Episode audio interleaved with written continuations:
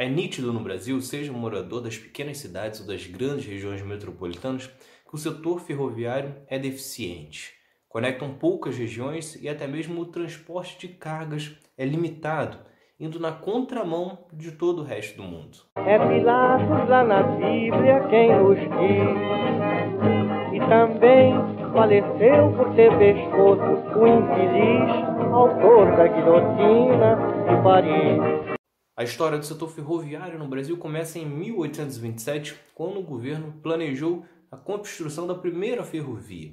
No entanto, a proposta não atraiu interessados. Oito anos depois, surgiu um novo plano ligando Rio de Janeiro a Minas Gerais. Só que, mais uma vez, nenhum empresário se interessou em investir nessa empreitada. Foi somente em 1852 quando o comerciante industrial e banqueiro Irineu Evangelista de Souza, que depois viria a ser conhecido como Barão de Mauá, resolveu firmar um acordo com o governo federal para a construção da primeira ferrovia no Brasil.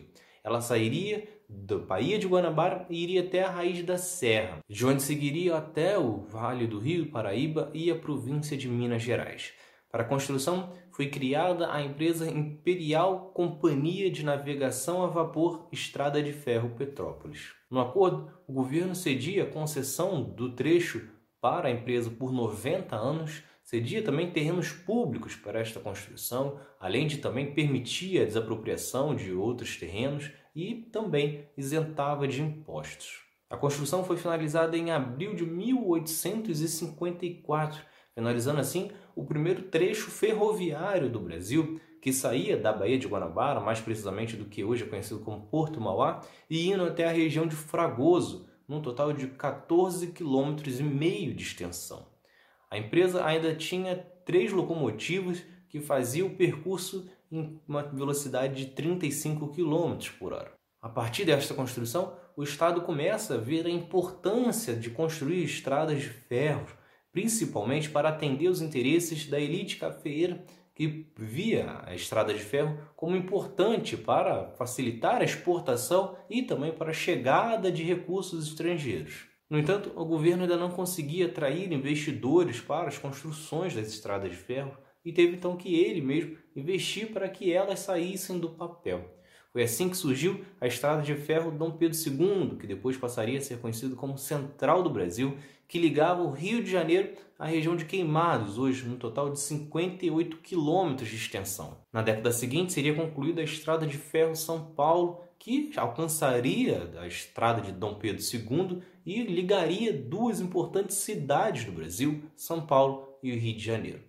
Até o final da monarquia seriam construídos quase que 10 mil quilômetros de estradas de ferro no Brasil. As construções seguiriam na República, mas devido à crise do encilhamento, o país teve uma parada entre 1890 e 1900. O investimento só retoma em 1901, quando o Brasil supera as dificuldades financeiras e voltam a investir no setor.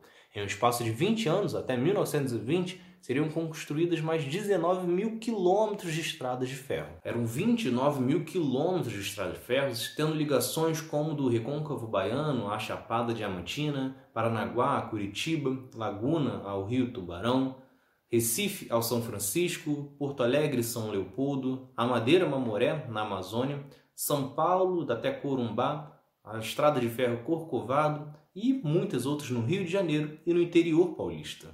Em 1930 chega ao poder Getúlio Vargas que implementa o plano de viação, que pretende reformar todo o sistema de transportes. Foram feitos muitos investimentos, principalmente com o objetivo de interligar modais, ou seja, o foco do governo Vargas era aprimorar o que já existia e não investir na construção de mais. Com isso, depois de 15 anos de governo, não foram construídos sequer mil quilômetros de estradas de ferro. Como, como comparação, os 20 anos anteriores haviam sido construídos 19 mil, ou seja, muito mais. Isso, apesar de ter sido uma reforma positiva, acabou iniciando o período em que o Brasil começaria a alargar as estradas de ferro. Mas isso é o tema do próximo episódio. Enquanto isso, se inscreve, curte e continue acompanhando os próximos vídeos do outro lado da história. Valeu!